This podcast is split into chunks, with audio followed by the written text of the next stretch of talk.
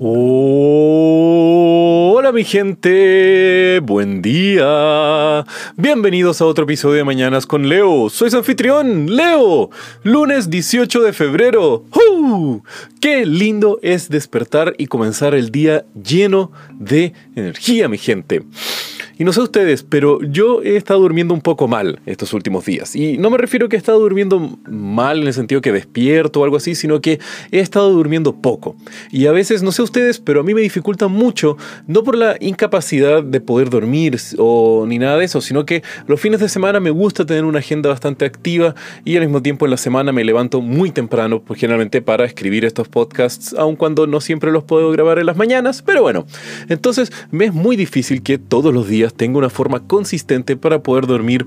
todas las 8 horas recomendadas. Afortunadamente creo yo que me siento bien descansado y no sé, no he sentido que mi, estado anímico ni energético haya decaído en todo eso, pero sé que es un proceso para ir integrando una mejor rutina, para ir eh, siempre teniendo una mejor higiene de sueño y al mismo tiempo no tener que acarrear nada negativo a largo plazo. Así que mi consejo para ustedes el día de hoy, mi gente, es intenten siempre dormir muy bien, aun cuando no les guste o que lo encuentren una pérdida de tiempo, lo cual en un episodio anterior ya les comenté cuál es mi opinión al respecto del sueño como una necesidad pero ya que es algo obligatorio o al mismo tiempo algo que es un imperativo biológico para nosotros mismos, tenemos que darnos el tiempo de dormir y de dormir bien, porque al mismo tiempo el impacto que puede tener el mal sueño en nuestra vida, en nuestro bienestar y en nuestra salud es algo bastante fuerte. Así que si es que lo pueden mi gente, organícense, planifiquen sus noches y tengan buenas horas de sueño, pues eso le va a traer un gran efecto positivo tanto de salud como de bienestar.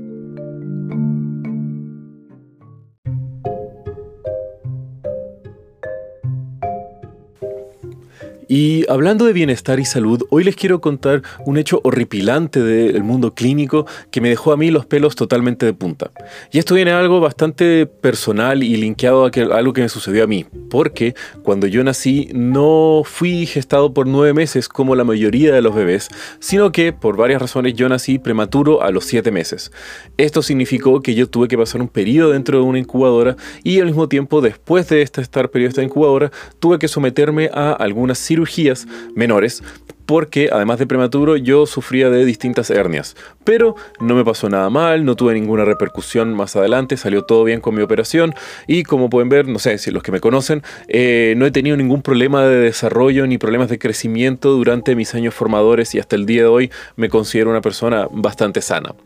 Pero el tema fue que hace poco comencé a leer algo bastante preocupante sobre las prácticas médicas y clínicas hacia los bebés en años anteriores. Y esto es porque hasta 1985, más o menos, casi todas las cirugías realizadas en recién nacidos en Estados Unidos y en otros lados del mundo, ninguna de ellas se realizaban mediante la administración de anestesia a los bebés. Sí, lo que les acabo de decir es verdad. Imagínense que hoy ustedes tienen que hacerse algún procedimiento quirúrgico o alguna cirugía y simplemente les entregan un relajante muscular para evitar que ustedes estén ahí sacudiendo en la mitad del quirófano y les realicen una operación de corazón abierto, por ejemplo. Es prácticamente una película de terror, no sé ustedes, pero para mí esto ha sido uno de mis más grandes fobias y al mismo tiempo, no sé, temores de mi vida. Pero bueno, este fue un procedimiento clínico con el consentimiento de varios médicos y cómo se llegó a esta horripilante y nefasta conclusión? Bueno, esto nace que en los años 40 y 50 se estaba teniendo tasas altísimas de fallecimientos en bebés que tenían que ser sometidos a distintas cirugías,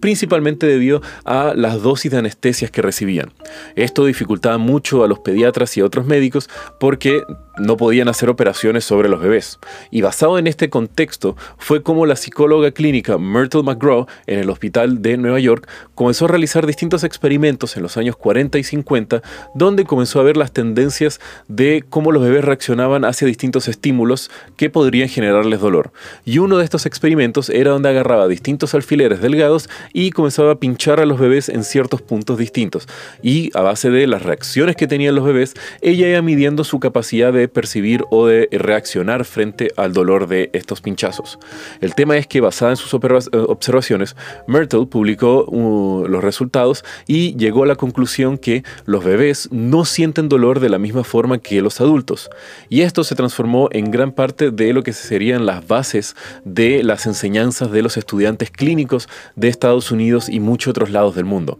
También así fue como eh, los distintos procedimientos eh, se perpetuaron en las décadas donde esta visión que los bebés no sufren de dolor era prácticamente la norma. Así fue como por casi 30 años los bebés recibieron cirugías tales como correcciones cardíacas, intubaciones respiratorias y otras cosas bastante positivas para la salud del bebé, pero sin ningún tipo de anestesia, en la cual simplemente, como les he mencionado, se les entregaban relajantes musculares, haciendo que estos bebés sufrieran eh, cantidades increíbles de dolor físico, posiblemente sin comparación alguna a algo que nosotros hayamos vivido.